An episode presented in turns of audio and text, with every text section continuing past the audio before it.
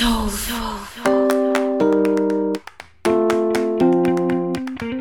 Olá pessoal, bem-vindos ao Gaia Podcast, um talk show sobre humanos, demasiado humanos e suas experiências. A convidada de hoje é brasileira, atualmente morando na Nova Zelândia.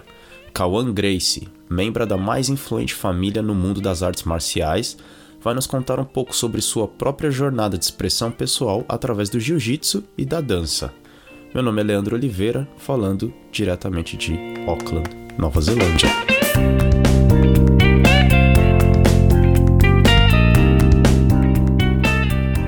Olá, Kawan. Olá, bom dia, boa noite, boa tarde. Tudo bem? Tudo ótimo, graças a Deus. Calma, primeiramente, assim, é, aonde você cresceu? Foi entre Brasil e Estados Unidos? Como foi? Um, eu nasci no Brasil e quando eu tinha 5 anos a minha família se mudou para os Estados Unidos. Aí eu só voltei para o Brasil pela primeira vez com 12 anos. Ô, louco. Então, é, eu não tenho sotaque americano quando eu falo português, porque os seus códigos vocais só se formam quando você tem 7 anos. Então, eu consegui falar inglês sem sotaque e português sem sotaque. É, você tem bem sotaque bem de carioca mesmo. Assim. Depois, como adulta, eu, vir- eu morei lá no Brasil sete anos, que foi onde eu aprendi a ler, escrever e falar direito, porque eu falo, eu não tinha sotaque, mas até hoje eu me enrolo muito no português. Então isso vai ser um, um teste pra mim e um teste da sua paciência de me ouvir falando meu Eu- português. Não, é tranquilo. Eu fico curioso com isso porque eu tenho um filho pequeno e a gente estava conversando sobre o lance das línguas antes de começar a gravar e eu fico sempre imaginando como que vai ser ah, o português para ele, né? Você tem lembranças da, daquela época que você morava no Brasil a primeira vez? Ah, muita, muito poucas, muito poucas lembranças, momentos. Eu lembro da casa da minha avó e do meu avô, que a mesa era muito grande e eu conseguia correr embaixo da. da ah, Dos pés da dos mesa? pés das mesas. É, eu. ahm, é, eu tenho lembranças mais assim de um calor, de um dia, do eu andar de cavalo com minha avó. ahm, mas eu não tenho muitas lembranças Muitas daquela lembranças. época. Não. É interessante, né? Porque cinco anos é, é muito novo ainda. Então acho que você- tem a lembrança de você chegando nos Estados Unidos?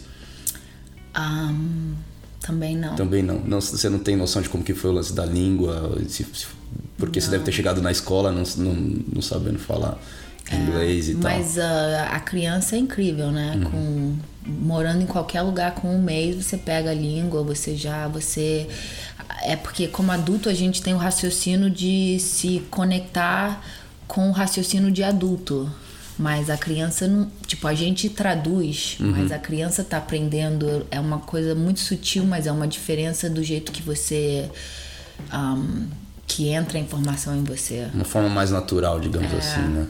É, eu vejo que o meu filho é, é muito engraçado, porque ele, ele tá com dois anos e a gente fala três línguas em casa, né? Na verdade, eu falo português, a minha esposa fala eslovaco e é, entre a gente a gente fala inglês. E ele vai pra escolinha já. Então, no começo ele falava algumas palavras em português, alguma em eslovaco, agora a maioria das palavras ele fala em inglês. É. Mas ele mistura. Às vezes ele fala na mesma frase, ele vai falar um- uma coisa em, em línguas. ingl- É, inglês. porque pra ele ele não tá traduzindo, ele tá falando, se expressando. Tá se expressando, né? E também, tipo, o que eu lembro muito é a minha mãe quando a gente era criança, uma coisa chatíssima que ela fazia, que ado- a- hoje em dia eu, tipo, tenho só a agradecer e amo ela por causa disso, é que quando eu vinha, Mom, I don't like... dadadadada", Ela, o quê? Que? Eu não falo inglês. Que? Traduz, eu não entendi nada do que você falou. Repete tudo em português. É mesmo. Então ela me forçava a fazer a prática do meu português assim, tendo que explicar pra ela em português. Ah, é que legal começar a fazer isso com o Liam também. Tipo, eu conheço várias pessoas que com 5 anos, se meus pais começassem a só deixar eu falar inglês, eu ia ter Ter esquecido, né? É, Ia perder tudo. muito. ah, Ia perder tudo. É interessante isso, né? Porque eu vejo, eu tenho alguns amigos brasileiros aqui, e às vezes você acha. Você acha bonito a criança falando a língua diferente, né? É um negócio. É até engraçado que você vê a criança tão pequenininha falando inglês e ele já falando já com, com o sotaque daqui também, que é mais engraçado ainda. Mas você não pode se deixar Acho que rola um exercício de esforço mesmo, né? De você falar, não, tem que falar português e tal. Ainda mais que a minha esposa não entende português completamente, né?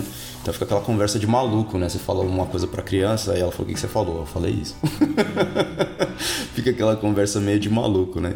Enfim, é, muita gente que tá ouvindo a gente não, não é muito familiarizado com arte marcial, com MMA, essas coisas. É, você poderia introduzir quem é a sua família, contar um pouco? Um, a minha família é a família Grace, o meu avô Hélio com o irmão dele Carlos um, começaram o jiu-jitsu, o Grace, jiu-jitsu Grace, que dali o meu avô um, Hélio criou a guarda, que foi uma coisa re revolucionária pelo jiu-jitsu e eles começaram uma coisa chamada a, o desafio Gracie. Então eles queriam provar para o mundo que o jiu-jitsu era a arte marcial ma, mais eficiente, independente do seu tamanho e do tudo o resto. E era uma arte marcial criada para a pessoa comum da rua, o pequeno, o fraco. O meu avô era uma pessoa doente quando ele era jovem. E, e, foi exatamente isso que eles fizeram. Eles conseguiram não só aprovar a eficiência do jiu-jitsu, mas o Carlos teve 21 filhos e o meu avô teve 9 filhos e vamos dizer 98% dos filhos todo tem alguma relação com o jiu-jitsu uhum. e o jiu-jitsu conseguiu se espalhar pelo mundo inteiro e mudou a um, mudou a arte marcial como a gente vê ela hoje. Tipo, o meu tio, o Horion, criou o UFC, que uhum. virou uma coisa que foi na América, que virou. Um, que foi também para provar a eficiência do jiu-jitsu e hoje em dia é uma coisa que todo canal tem, todo mundo conhece. E é até engraçado porque muitas pessoas você pergunta o que, que é MMA e eles nem sabem o que, que significa. Uhum e na verdade MMA significa um, Mixed Martial Arts, então era para ser um desafio de um tipo de arte marcial contra a outra, tipo do boxe contra kickboxing ou jiu-jitsu contra karatê ou o que for. E nisso, um, hoje em dia o jiu-jitsu é o que é hoje. É interessante. Voltando assim um pouco para você, o que que isso representou para você quando você era criança? Porque imagina quando você é criança, você não sabe que a sua família é distintiva, digamos assim, diferente das outras famílias. Como foi para você crescer nesse meio? Você já treinava desde pequena? É, seus pais é, incentivavam você a treinar ou era uma coisa assim meio opcional? Como funcionava? Então, com certeza, quando você é uma criança, você não sabe de nada. Eu não sabia quem eu era, quem era minha família. Eu comecei a perceber isso com, quando eu voltei para os Estados Unidos depois de anos, mas uh, crescendo a gente sempre brincava e a nossa brincadeira era o jiu-jitsu disfarçado que a gente nem sabia que a gente estava aprendendo. Então era uma coisa mais baseada sobre o reflexo da pessoa de se proteger ou de se defender de uma situação, porque eu acho que na verdade, sendo uma coisa de vida real, a a maior coisa da vida real é a surpresa. Porque ninguém vai te falar, não, agora eu vou te atacar. Então é só esse aspecto de estar tá sempre preparado, de estar tá confortável numa situação talvez desconfortável, de, de ter o seu reflexo, de não gelar e, e não conseguir se mexer. Eu acho que isso foi a primeira coisa que a gente fazia e, e dali vem muitas um, coisas muito sutil que são fundamental para o jiu-jitsu, a base, a conexão, o toque, um, a estratégia e e é isso, com certeza desde pequeno a gente treina defesa pessoal. Tinha um momento de vamos botar o kimono e vamos treinar, e tinha um momento de que a gente só tinha tapete. Tipo, eu me sinto muito confortável no chão porque uhum. a gente não tinha sofá na minha casa. A gente só tinha tapete, tirava o sapato na porta e assistia televisão e daqui a pouco meu pai tava tipo chateando a gente para ver se a gente estava ligado ou não. é um, jeito bem interessante de aprender, né? É, é engraçado que você falando assim é, é uma coisa completamente diferente, né? Eu, eu imagino que você tenha nascido mais ou menos na mesma época que eu. Nasci em 85. Não vou perguntar quando você nasceu, mas enfim. E para mim, o que eu lembro é, era do, do Royce lutando no UFC, né? E das, na época no Brasil tinha aquelas locadoras que alugavam VHS e a gente alugava VHS provavelmente um ano depois que a luta aconteceu, nem, é. nem sei, porque não, não, não, se tinha transmissão ao vivo, eu não, eu não, eu não sei. E a gente assistia aquilo e, e era muito diferente do, do que você estava acostumado a ver na TV, né? O TV sempre teve aquele muito foco no, no plástico, né? Na, na, forma de luta que tem um chute, tem um soco e parece tudo muito bonito e e de repente você via aquele cara se agarrando em alguém e de repente a luta acabava e você não sabia nem muito bem o que aconteceu, né? Você falou, o que aconteceu? Por que, que ele parou a luta, né? Enfim, é, é e, mas para você já sendo um negócio natural, de, de brincadeira, assim, ser uma coisa, uma coisa muito legal, né, cara? Enfim, e, e tem uma da, da, da, dieta também, né? Eu li sobre isso, que a, que a família tem uma dieta também. Uhum. Como funciona isso? Um, isso foi o Carlos e o Carlos Grace, que era o irmão do meu avô e ele era uma pessoa muito evoluída, muito avançada no tempo dele e ele a dieta no sentido é uma combinação e a combinação é para você ter o melhor digestão possível para você estar tá sempre pronto para estar tá ativo. Como certo. a gente tinha o Gracie Challenge, o desafio Gracie, a qualquer momento você tinha que estar tá preparado para lutar. Então, se você pensa aquele jantar do Natal que você come pra caraca e tá cheio, e aí você, poxa, eu preciso de um sofá, não posso fazer nada, tô aqui uh, explodindo. Isso a gente gostaria de evitar. para muitas pessoas, esse jantar é todo dia, é toda refeição. Você sai estufado, não sabe uhum. nem como respirar mais. Então, a dieta Grace, na verdade, é um sistema de combinação de alimentos uhum. para você conseguir estar tá sempre um, com o organismo interno mais limpo, mais rápido da digestão, para você poder estar tá sempre ativo. E tem a ver com os tipos de grão que você combina. Então, praticamente os grãos não se misturam. Arroz não mistura com feijão. Infelizmente, eu não poderia ser brasileira. o, a, o, batata com macarrão, todas essas coisas. E o doce, o doce é uma fruta doce, é um bolo, é um doce qualquer com qualquer coisa salgada, uma castanha, uma batata frita. Então, sendo criança era muito difícil e eu pensava que era porque eu era brasileira. Então, eu pensava que eu comia assim porque eu era brasileira e estava morando nos Estados Unidos e todo mundo com sanduíche de peito de peru, com uma caixinha de suco de maçã e, e cookies Oreos. E eu, se fosse um lanche doce, era o sanduíche com pão de passa e cream cheese, queijo creme e suco de maçã e aquele biscoito mais gostoso que a gente ganhava, que era o goiabinha. Ou se era uma refeição salgada, era cenoura com peito de peru e suco de, de cenoura. Então, tipo, todos os alimentos tinham que combinar e era bem complicado. Meus amigos odiavam ir pra minha casa porque, não, a gente tá com fome, tem um snack, tem um snack. Aí abria lá e tinha castanha, um sacão de castanha um castão, sacão de passa, um sacão de tâmara e tipo, cadê os cookies? Cadê as batata frita? e aí quando eu voltei pro Brasil já adulta, eu fui perceber que até para uma brasileira eu comia muito diferente. e não tinha nada a ver com o Brasil.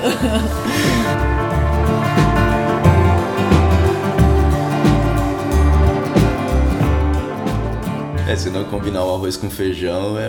é Exatamente. Seria uma mudança complicada para mim. Hoje em dia eu não como feijão mais porque dá muito trabalho de fazer feijão aqui sem é. panela de pressão, né?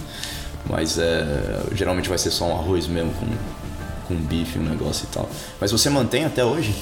Um, eu, assim, não 100%, com certeza não, não vou uhum. mentir aqui para ninguém, mas eu, eu sinto bem comendo assim. Então, uhum. naturalmente, eu escolho comer assim muitas coisas. De vez em quando eu misturo, sim, tipo, se eu for comer um hambúrguer, às vezes eu como batata frita também, mas. Uhum.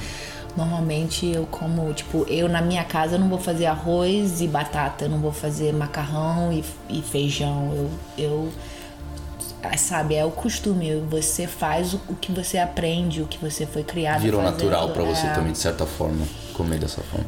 E então eu, eu prefiro, eu como muito assim. E já não tem mais aquela pressão da criançada.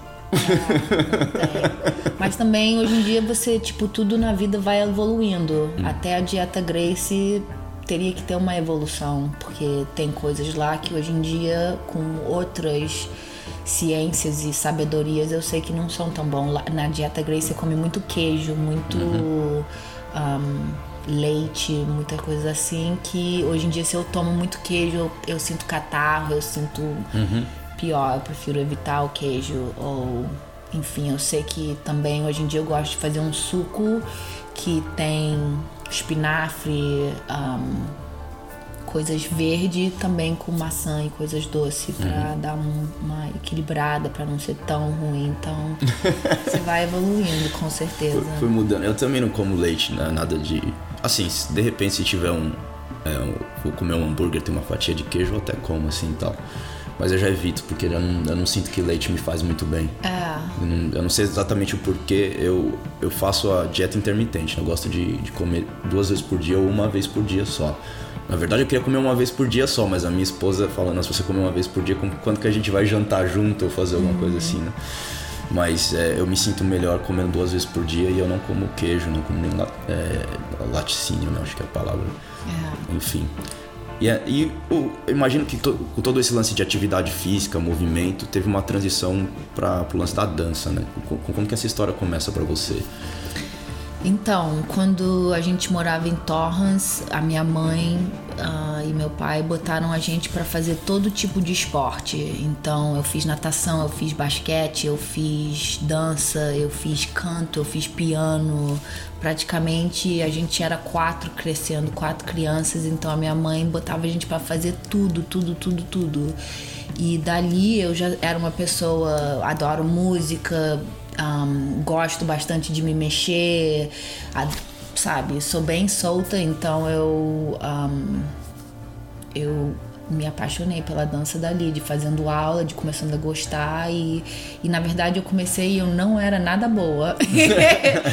que é uma das razões que hoje em dia eu sei que você pode aprender e você consegue fazer tudo que você quiser. É só você continuar e botar o seu tempo e se dedicar e ir, e ir, fica difícil, se machuca e volta e volta porque eu não era boa bailarina, eu aprendi a ser uma boa bailarina. E qual tipo de dança a gente tá falando aqui? Seria o balé mais clássico, uma coisa mais Então, moderna? eu já fiz tudo. Eu me formei um, da Chapman University, que é em Orange County, na Califórnia, e eu me formei com Bachelor of Fine Arts in Dance Performance, que seria um, não sei a primeira parte, mas é em espetáculo de dança. E eu tive que fazer balé, sapatia, um, hip hop, jazz, um, dança do ventre. Eu já fiz salsa, já fiz bachata, já fiz samba. Um, no Brasil eu já trabalhei com Carlinhos Jesus, Ah, um, legal. ideal na academia dele. Eu fiz dois carnavais lá pra Mangueira. Um, então eu fiz todo tipo de dança. Eu acho. A minha faculdade me ensinou muita coisa sobre a dança, coreografia, é, cen- é, cinemografia, é, como fica a cena e faz, e É, tá. cortina e luz. E, então me deu uma base para eu poder. Porque o espetáculo de dança você pode fazer qualquer coisa. Então me deu uma base muito boa para eu poder me desenvolver. Agora a dança que eu mais me conecto com é o contemporâneo. Contemporâneo seria o quê? Pra quem não É, entende nada de dança. Seria a dança que é mais emocional, que não é necessariamente ahm, ligada tanto com a música, que você pode se expressar, que talvez você tá sem sapato, que você não tem a rigidez do balé clássico e não tem ahm, a música popular do jazz. Ok. E co- como que é o, o dia a dia de, de uma pessoa que tá indo pra universidade pra estudar dança? Você vai lá pra treinar ou... Eu faço várias aulas, eu fazia, vamos dizer, cinco a seis aulas de uma a três horas por dia. Um, a gente tem que aprender coreografias, a gente faz espetáculos e a gente um, também tem o lado é, acadêmico. Então eu, fazia, eu fiz matemática, inglês, state, é, statistics, esta- Estatística. Estatística, viu? Esse é meu português excelente. é, fiz antropologia, fiz psicologia, então você tem que aprender tudo normal, indo para escola, as aulas normal.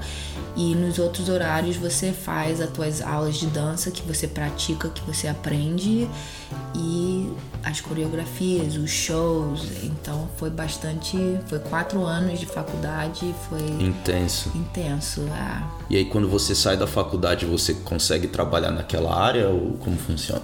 Então, um, infelizmente, esse é o golpe da faculdade, né? Se você não sabe ou está para entrar na faculdade, a faculdade não te garanta nada, só dívida. não, brincadeira, eu aprendi muita, muita coisa e eu acho que isso é a, a melhor coisa da vida, é que você vai acumulando sabedoria. Eu não podia saber tudo que eu sei hoje se eu não tivesse passado por aquilo. Mas um, eu saí da faculdade eu tentei me, e eu me mudei para a Itália tentando virar bailarina lá. Uhum. Só que, como muitas coisas, tem sempre o, o nicho de experiência de pessoas de quem ele escolhe. Então, se você vai para um uma academia de jiu-jitsu novo, ou uma academia de dança nova, ou eu nem sei com que você trabalha, mas você vai para um coisa de marketing, uhum. eles vão pegar primeiro quem eles já conhecem, quem claro. já trabalhou lá. Se você chega lá, um Zé Ninguém, você vai entrar, eles vão te. Você vai ter que pagar. Ah, então paga para fazer um curso. Aí você paga para fazer o curso. Aí dali eles veem se você tem a capacidade de ensinar, de ser um espetáculo, ou ter que fazer várias audições para até você conseguir alguma coisa. Então, quando eu cheguei na Itália, eu não estava conseguindo, eu precisava de dinheiro e não conseguia entrar nos, nas audições, nas escolas de dança. Então acabei que porque o meu inglês era tão perfeito, eu virei professora de inglês. Na Itália. Na Itália. Sendo péssima em inglês. a única coisa é que eu não tinha sotaque. Então eles, não, você não tem sotaque, você deve ser excelente. e na verdade eu tive que aprender a língua de inglês. A gramática e tudo para poder ensinar o povo. Pra poder ensinar. E, e, tipo, e de lá começou a minha experiência de professora. Então... Ah, olha só. Então, é, eu imagino, assim, eu tava tra traçando um paralelo na minha mente, né? Eu, existe parece uma, uma diferença fundamental para mim quando você fala uma coisa tipo dança e uma coisa tipo arte marcial. Se um lutador fala, olha, eu sou bom isso e aquilo, ele pode lutar, entrar e provar e vencer uma luta. É, na dança fica uma coisa meio abstrata, né? Como você dizer esse dançarino é melhor que aquele? Talvez um pouco até subjetivo pelo olho de quem, quem, quem tá observando, até acaba virando uma coisa até, que nem você falou, conheço essa pessoa, conheço aquela pessoa e tal. Você sentiu um pouco disso? Com certeza. E na dança, assim, é total, é uma arte, então é um, ah, subjetivo, tipo, uhum. a, a, beleza tá no olho de quem vê. Yeah. E, e também na dança tem vários realms. Tem o de dançar mesmo, tem o de ensinar. Você pode ser muito bom em alguma coisa e não saber ensinar. Uhum. Como vice-versa. Você pode saber ensinar e não saber o que você. e não ser bom em fazer a coisa.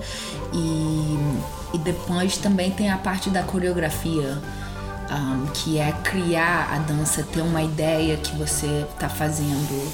Então tem esses elementos diferentes. Só que para mim a dança e a arte marcial são, são muito unidos. Tudo tem a ver com disciplina, com trabalho corporal, com é, dedicação para o que você, o seu objetivo final. Assim, eu não tenho uma faixa preta de balé, mas eu botei o tempo e o esforço disso para uhum. ter. E eu acho que, assim, um, na dança, talvez quem é o melhor total é difícil porque cada corpo é totalmente diferente, então não é uma competição. Talvez quem é mais flexível contra quem é mais forte vira o que você está querendo mostrar, uhum. qual que é a sua arte, qual que é a sua coreografia se eu quero uma coisa de força, eu vou precisar de pessoas mais fortes, talvez mais baixas, talvez que dançam assim. Se eu quero uma coisa mais alongada, mais bonita, eu vou preferir bailarinas com corpo mais compridos, com mais flexibilidade. Uhum. Então, um, eu acho que você até um certo nível, até no, no mundo de arte marcial, é meio que padronizado. Aí depois depende do que você está querendo. Onde você quer chegar. É. E, e, lá na Itália você acabou ficando só como professora de inglês. Você conseguiu fazer alguns gigs com, com ah, dança eu e fiz, tal? consegui sim. Eu, ah, depois eu comecei a fazer aula com um cara de salsa uhum. lá e a gente fez alguns shows. Eu dei aula na academia dele de dança. Então eu sempre, eu sempre corro atrás de continuar dançando. Dançar. É. E aprendeu italiano também? Aprendi italiano. Depois, quando eu me mudei pro Brasil, eu dei aula de inglês e italiano. Italiano. Cheguei lá gordinha, rolei da Itália pro Brasil e devagarinho voltei também procurando a dança, procurando fazer aula, procurando aprender. É... E me montei lá também na, no mundo da dança. E no final, eu não tava dando aula de inglês e tava só trabalhando com a dança, que eu fiquei. Pra mim era o top me sustentar sozinha do Brasil, no com Brasil dança. com dança. Isso foi no Rio de Janeiro? No Rio de Janeiro. E como é o impacto para Assim, eu morei no Rio de Janeiro, eu sou de São Paulo, você deve ter percebido pelo meu sotaque. eu morei no Rio de Janeiro nove meses e é um lugar diferente, assim, digamos. Né? E eu imagino você vindo da Califórnia, porque é da onde você tem as suas lembranças, como que é o impacto.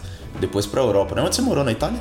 Eu morei em Serenio, que é perto de Milão. Sim, no norte. No norte. E eu morei uh, em Ferentino, que é uma hora e meia, duas horas de Roma, hum. no sul. Aí você muda pro Rio de Janeiro, aquele caos e tal. Foi legal? Foi ótimo. Foi a melhor coisa que eu fiz na vida. É mesmo? Amei. Você já tinha porque você tem família lá, mas você já tinha amigos e tal? Como foi? Ah, não. Na verdade, eu sou meio gypsy, assim. Uhum. Eu. Cigano. É, cigano, exatamente. Eu fui meio que indo. Meu pai tava lá, na verdade, naquela época, e eu tava muito infeliz na Itália. E aí ele falou: oh, então vem pro Brasil, agora tá explodindo aqui. Foi em 2010, então tava ia acontecer a Copa do Mundo e as Olimpíadas estavam uhum. garantidas, então tava entrando dinheiro, entrando, estavam precisando de gente, inteligência e tudo. Então quando eu fui foi ótimo, foi o melhor período que eu podia ter passado lá. Meu pai morava na Barra e eu morava em Copacabana.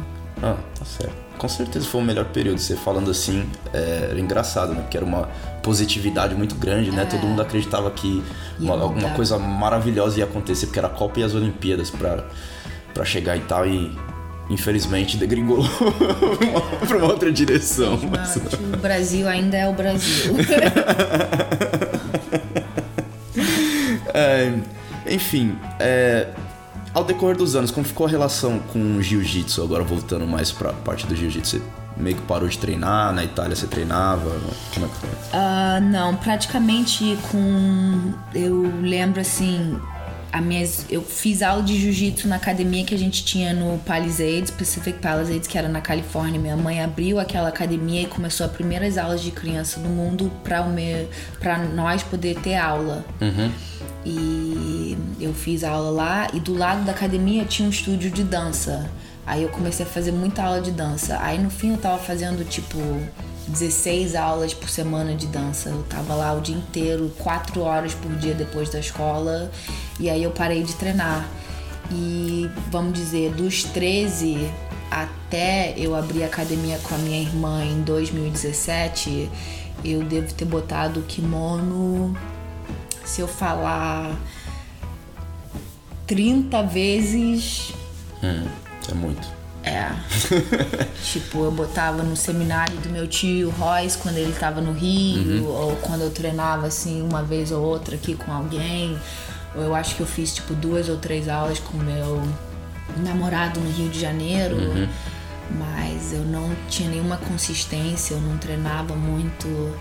E, e, eu acho que eu precisava dessa, desse período, porque quando eu voltei para o jiu-jitsu, eu me apaixonei, assim, eu fico muito inspirada pelo que o jiu-jitsu é, pelo, pelo que eu aprendi da dança como eu consigo botar isso no jiu-jitsu. Eu não vejo o jiu-jitsu como uma coisa de agressividade ou de treinadura ou de competição. É um, uma coisa para minha cabeça, é uma consciência corporal, é pensar onde eu posso me mexer, que são já coisas que eu faço através da dança. Então, um, por causa da dança, o meu jiu-jitsu é bom e por causa de o meu jiu-jitsu quando eu era criança, a minha dança é boa. Tipo, até quando eu tava na faculdade, eu era a única que mexia muito no chão, que ia e deitava e rolava e gostava de fazer coisa de animal e por causa que eu fazia isso em casa já. Era um movimento mais natural é, para você, então. Exatamente. Como a maioria gosta muito de ficar em pé, eu já rolava, eu já fazia cambalhota. Então, hoje em dia na dança isso é muito popular, mas antigamente não era tanto. Inovando. É, exatamente. e você chegou, quando era criança, a participar de competição, alguma coisa não, do tipo? Eu nunca competi no jiu-jitsu, não. Hum, nunca a minha maior competição é minha irmã.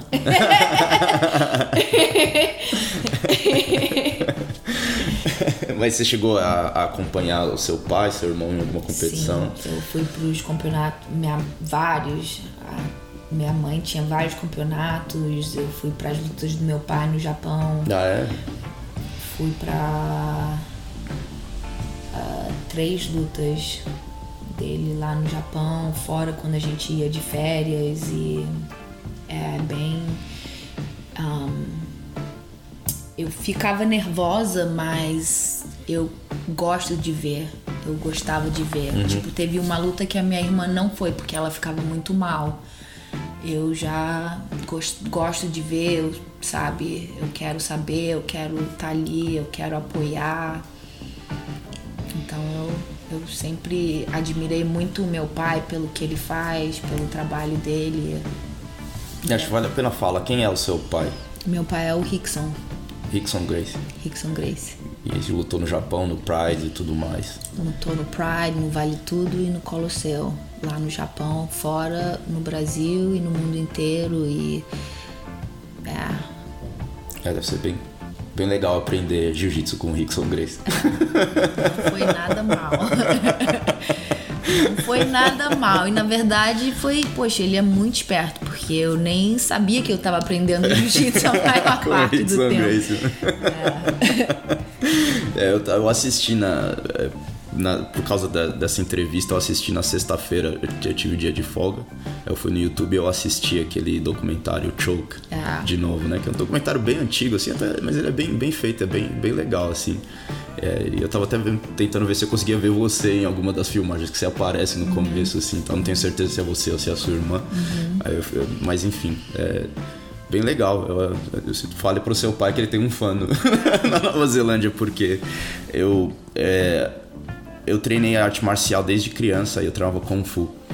E eu, pra mim, eu adorava o Kung Fu, mas chegou um certo momento em que eu a técnica já não parecia uma coisa tão aplicada para a vida real, para a luta real, era uma coisa um pouco distante da realidade. Mas a, a, a mentalidade, a, a, filosofia, aquela, aquela coisa da virtude da arte marcial era muito presente e eu sou muito, muito grato por, pelo meu mestre ter, ter, ter aparecido na minha vida e ter me ensinado as coisas que ele me ensinou. E, mas aí, em algum momento, eu me desconectei daquilo. E quando eu olhava para o jiu-jitsu, é, eu sempre via aquele. Talvez não faça sentido para você, mas para mim era, existia um estereótipo de você que, que, era feito na mídia e tal, que jiu-jitsu era coisa de, da galera que arrumava confusão na rua e tal. Era no final dos anos 90, aquela coisa assim, né? Então eu nunca vi no, no jiu-jitsu aquela coisa de. Ah, isso aqui é, é, uma arte marcial, filosofia e tal. Nunca vi aquilo. E num determinado momento na minha vida, já bem mais tarde, já morava na Bélgica, tipo, quase 30 anos, eu vi um vídeo no YouTube que é na verdade um corte desse documentário Choke, que é o seu pai treinando na praia e ele falando alguma coisa do tipo eu faço as coisas porque eu acho que as coisas têm que ser bonitas e, e ele começa a falar da filosofia, da respiração e tal, e aquilo me inspirou muito e foi ali que eu decidi começar a treinar. Hoje tem 5 anos que eu treino. Tô, tô, chegando na faixa roxa no, ano que, no final do ano. então, enfim, tô quase lá, né? No, no, não sei se um dia eu vou chegar na faixa preta, porque é muito difícil, né? Mas eu continuo treinando e é uma coisa que eu, eu faço competição às vezes também para tirar um barato e tal, mas para mim o mais importante é, é acordar às 5 da manhã e ir lá, que a gente na academia onde eu treino tem treino todo dia. Todo dia, seis da manhã, a gente tá lá, a mesma galera e, e aquela, aquela vibe legal de um querer amassar o outro, mas no final todo mundo é camarada e enfim, me encontrei mesmo, é uma coisa assim que eu, eu não me vejo sem, sem, sem jiu-jitsu para mim. Se a gente pensar em mudar para uma outra para uma outra casa, como a gente já fez, a primeira coisa que você vai falar onde que tem jiu-jitsu perto, com quem que eu vou treinar. Uhum. Porque o jiu-jitsu você não consegue treinar sozinho, né? Você consegue fazer uns drills ali e tal, mas para treinar você precisa de um parceiro. Ou quanto mais parceiro, melhor, né? É, enfim, é bem legal. Eu já, quando eu comecei esse projeto, eu jamais iria imaginar que ia conversar com alguém da, da família Grace. Falo pro seu pai muito obrigado pela inspiração. Sem dúvida, e foi.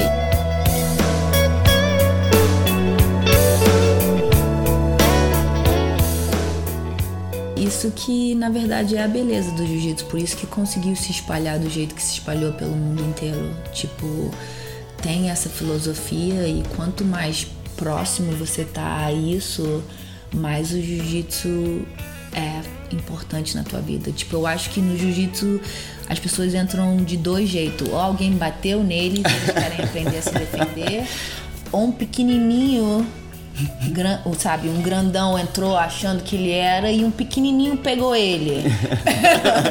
Dos dois jeitos. Você, tipo, é uma coisa que te, te deixa muito humilde. É não verdade. tem, não tem, você não usa o que você é na tua, você não tem relógio, você não tem anel, você só tem o seu kimono e a tua faixa que demonstra o seu tempo e o seu esforço. Então é uma coisa que te que você tá ali tá, e que nem você falou, você depende da pessoa do teu lado, não só para não te machucar, como para te ensinar, como para te melhorar. Então se você consegue ver esses aspectos do jiu-jitsu, você cria uma comunidade, uma família ali no tatame de suar, de sangue, de esforço, de tempo que às vezes ninguém vai te entender, entendeu? É uma coisa muito muito bacana. É, fica difícil para as pessoas entenderem. E ainda mais porque um, é uma arte marcial que quando você olha de fora, você realmente não entende o que está acontecendo, né? Ah. As pessoas, por que os caras estão se agarrando ali? O que está acontecendo, né? E a pessoa fica... Às vezes eu levo minha esposa para assistir competição, essas coisas, ela chegou na cabeça dela assim, falou, oh, se, se, você tá por cima, eu acho que você tá ganhando. Ah, ah. É mais ou menos isso, mas, mas não é bem isso. Exatamente. é mais ou menos isso, mas não é bem isso. Enfim. E como você veio parar na Nova Zelândia? Ah, eu vim pra dar um rolê, assim. Eu saí dos Estados Unidos, eu cheguei aqui de 1 de janeiro de 2020 e eu ia viajar ao mundo. Só que 2020 tinha outro plano. acabei ficando e do jeito que eu sou também, eu não gosto de ficar muito parada e comecei a subir minha escadinha de novo aqui. Comecei um trabalho ali, outro trabalho ali, outra conversa com alguém ali e agora eu já estou trabalhando em três academias, já tenho meu próprio programa. Amo a Nova Zelândia, é lindo, a natureza aqui é sensacional, assim, a água, toda a água é limpa. Eu brinco assim, meu pai também é muito água, surfista, então eu ligo para ele, poxa, toda água que você vê tem no mínimo três cores de azul ou verde. Quando não tem cinco. Todo, tipo, é limpa. Você pode beber a água dos rios. A, o verde tem seis cores de verde em qualquer lugar que você vai. As pessoas são muito simpáticas, é, ajuda, tudo boa, né? funciona. Né? Então agora, tipo, é o melhor lugar do mundo pra estar, tá, né? É o melhor lugar do mundo, com certeza. Você tá trabalhando com crianças hoje? Tô. É, como funciona? Qual, qual idade pode começar a criançada? Um, eu começo com três. Com três? Ah, o Lia, um ano que vem já pode começar, ele tá com dois e meio já. Perfeito. Que é seis meses. Que é seis meses. Ah, não, um ano e meio. Doido, você falou dois e meio. é, ele, ele tá com dois e meio. Então, então seis, seis, seis meses. meses. Tem que tirar a fralda, né? Senão não dá certo. até pensando se eu já tive criança de fralda. Aliás, eu teve, tive. Eu acho que três anos, é. eu não sei. Ele ainda usa. Ele tá com dois anos e meio, a gente já tá começando a pensar em tirar a fralda. É, mas eu não tenho certeza. Meu primeiro filho, então eu não tenho certeza quando é. Eles que te falam, na verdade, é a criança que manda, né? É. Mas um, você já pode fazer muita coisa com ele. De começar a brincar com ele é, no tapete tipo, e tal. Esse tipo de brincadeira quando for o meu filho, eu vou começar neném. Mas, assim, para dar uma aula, a única coisa que eu realmente preciso é que a criança me entenda, saiba falar e consegue ficar sem os pais. Fralda ou sem fralda. Porque, tipo, eu preciso me comunicar com a criança. Também eu quero que a criança consiga se comunicar com seu pai, na- com os pais. Na verdade, eu não deixo os pais assistirem às aulas. Ah, Eu tiro os pais, porque a atitude de criança é completamente diferente na frente e fora dos pais. E então eu quero que a criança possa falar, eu aprendi isso, eu fiz isso, pra não ter nenhuma confusão com ninguém. Tipo, também sendo criado nos Estados Unidos, aqui não existe. Aqui a criança, o pai chega e tipo, "Ah, aqui meu filho, tchau, volta daqui a hora. Mas lá nos Estados Unidos você precisa assinar e tem waivers e tem contratos claro, e todo mundo é, tá. todo, todo mundo processa todo mundo nos Estados Unidos. Exatamente, todo mundo tem processo. Então, que eu até, tipo, uau, a menina só chegou e deixou a filha e foi embora. Perfeito, tchau!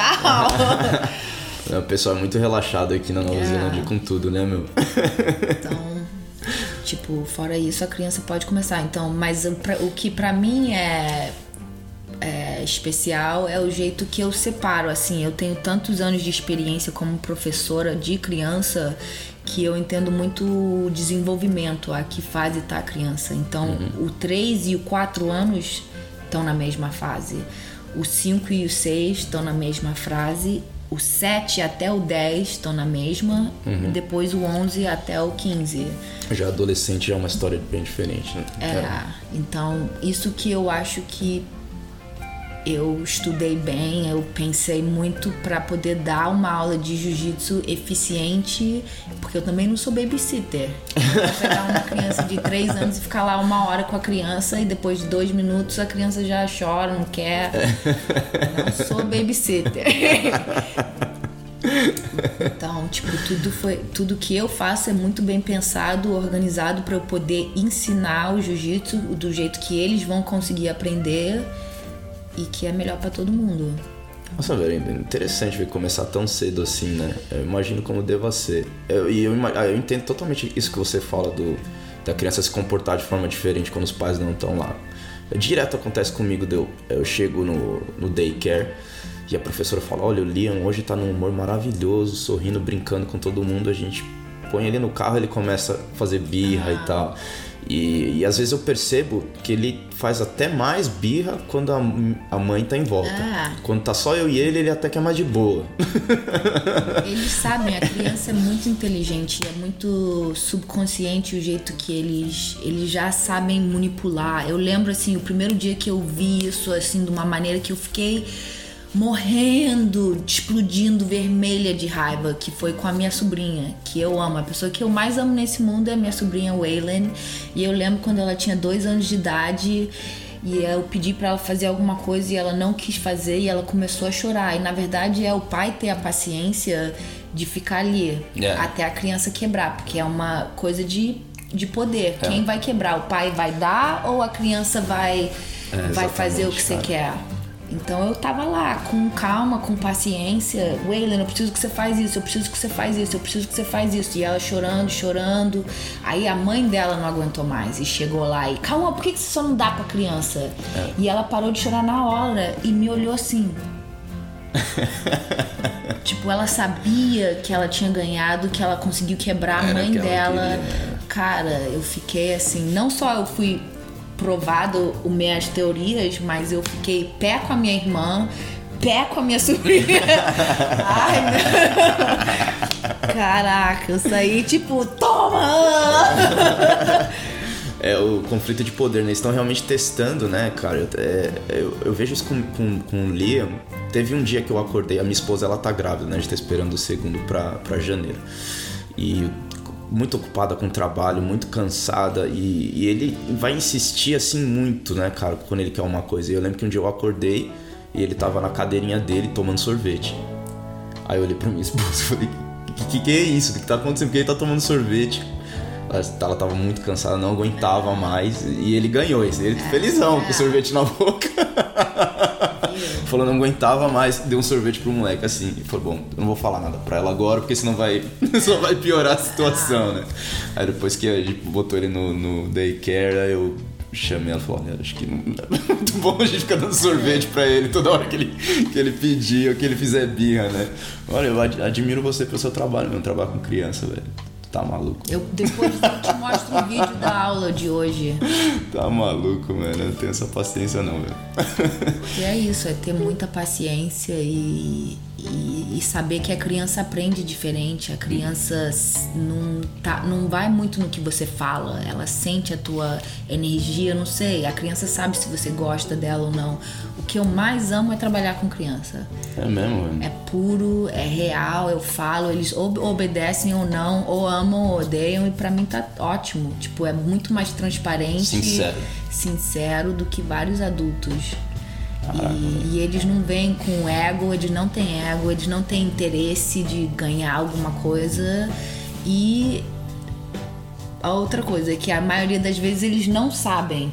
Então uhum. é muito mais fácil você ensinar uma coisa para uma pessoa que não sabe do que você tentar corrigir os erros de uma pessoa que sabe. Ai. Ou de uma pessoa que acha que sabe. Lógico. tá corrigindo os erros. Exatamente. Porque acha que sabe. Que é a maioria dos adultos, né? Você já fez o seu jiu-jitsu 5 anos. Imagina uhum. agora e falar: não, não, não, essa chave de braço aí tá horrível, deixa eu te mostrar. um, você tem o seu próprio ego já como adulto de quem é essa pessoa me corrigindo com uhum. uma coisa que eu já fiz há tanto tempo. Então você tem que ser muito humilde pra. Não, realmente deixa eu ver o que, que ela vai falar e deixa eu ver se tem alguma coisa que eu posso isso vai para tudo na vida, né? É, e, não, e, não, só isso, né? Acho que às vezes o adulto também ele não tem mais a confiança que ele consegue fazer alguma coisa, né? Às vezes a pessoa é. tá explicando. Eu, eu, faço isso comigo, às vezes, com algumas técnicas meio complicadas assim, você fica. Eu nunca vou conseguir fazer isso, entendeu? Você fica naquela, tipo, ah, vou, vou fazer o drill aqui que o professor tá falando, mas eu nunca vou conseguir pôr isso em prática, entendeu? Talvez a criança não tenha isso, né? O professor tá falando, ele vai lá é. e experimenta e faz, e faz acontecer e tal. Com certeza. É. Na verdade, é excelente ponto, porque o adulto já se limita sozinho com, é, com o seu ego, com a sua né? insegurança, com os seus medos, exatamente. É. E também com o seu próprio corpo físico. A criança é muito mais. É, um, eu nem sei a palavra. Maleável. Uma, exatamente, hum. maleável do que o adulto. O é. adulto já tem já tem quebrei aqui, já tem uma dor aqui, já sou tenso aqui, já faço muita musculação para aqui, então. É, meio duro. É. é.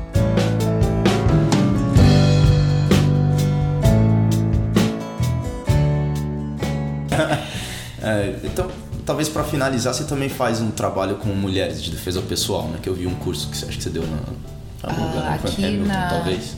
Aqui na Nova Zelândia eu já, eu já dei um em Queenstown, eu dei um em New Plymouth.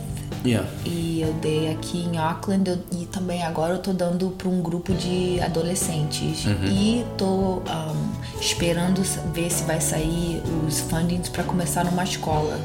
É, tipo uma escola high school. High school. Aqui, ah, aqui é college, né? É, eles chamam de Radford College. college. É. Então tô de dedos cruzados para ver se vai lançar, que aí quando você entra no sistema da escola é um negócio ótimo. mais é, tem uh, estável. apoio, tem governo, tem. É. Ah, hum, legal. Boa sorte então. Obrigada.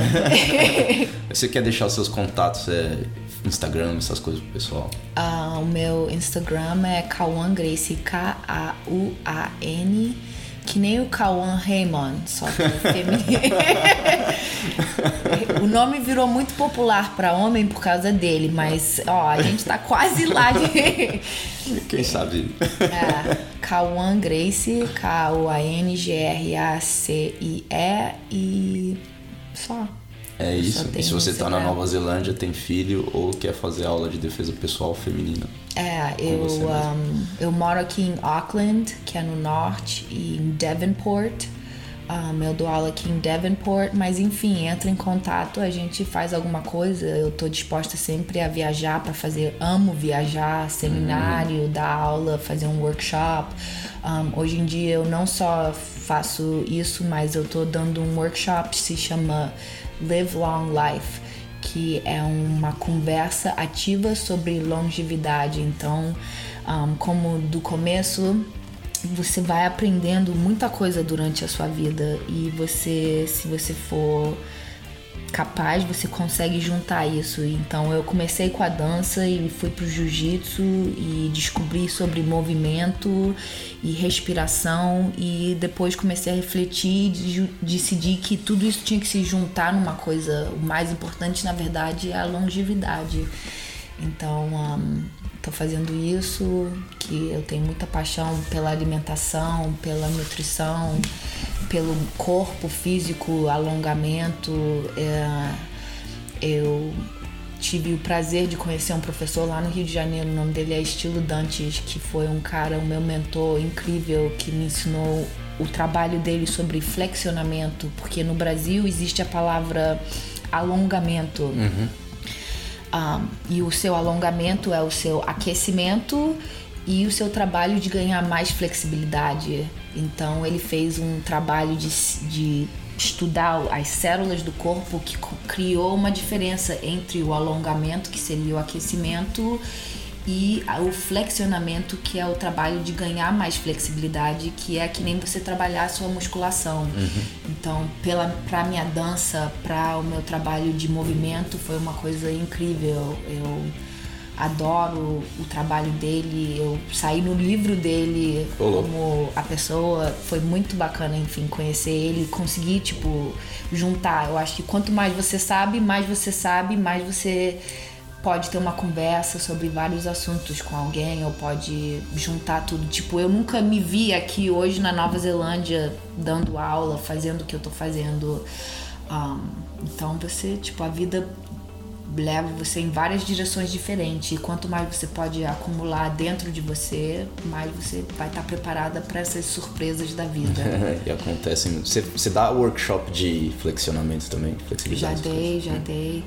Um, workshop, eu tô dando aula aqui em Devonport de flexionamento uhum. duas vezes por semana, mas um, na verdade às 7h40 se você quiser ir lá. uh,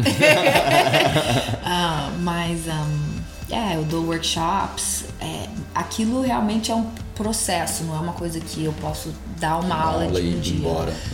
Como quase tudo, né? É. Você tem que continuar o trabalho, é meio que a semente que você planta para ir crescendo uhum. e curando. Legal. Muito obrigado, Cão. Nada, imagina, foi um prazer. Obrigado. Obrigado.